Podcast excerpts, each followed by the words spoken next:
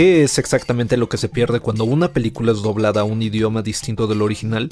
Más allá de la interpretación del actor, basta una sola palabra que no esté en labios, como se le dice en la industria, para recordarnos que eso que escuchamos no es el audio original.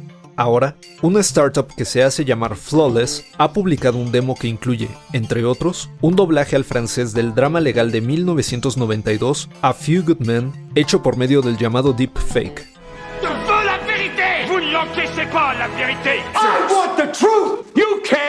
Deepfake. Y sí, es perfecto. ¿Quieren conocer la verdad sobre los llamados deepfake dubs? Institute. Masterpiece Your Life. Un acrónimo de los términos deep learning y fake, la palabra deepfake se usa para designar una variedad de medios en los que la imagen de una persona en video es reemplazada con otra echan mano de la inteligencia artificial y técnicas de machine learning para generar o manipular el contenido, ya sea que se trate de memes o de propagación de fake news y otro tipo de fraudes. De hecho, la práctica del doblaje se originó con fines de propaganda, aunque en los inicios del cine hablado, lo común era que se filmaran versiones en otros idiomas para exportación.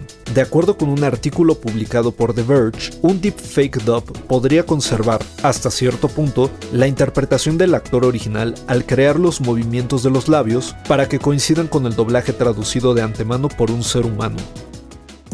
La tecnología desarrollada por Flawless está basada en investigaciones publicadas en 2019 por el Instituto Max Planck de Informática, y para Nick Lines, cofundador de Flawless, el objetivo es preservar la interpretación y el estilo del original con doblajes baratos y rápidos de crear, por lo menos en comparación con el costo de hacer un remake filmado en otro idioma. C'est amusant, monsieur. Non, au contraire. C'est tragique. Avez-vous réponse à ça Absolument.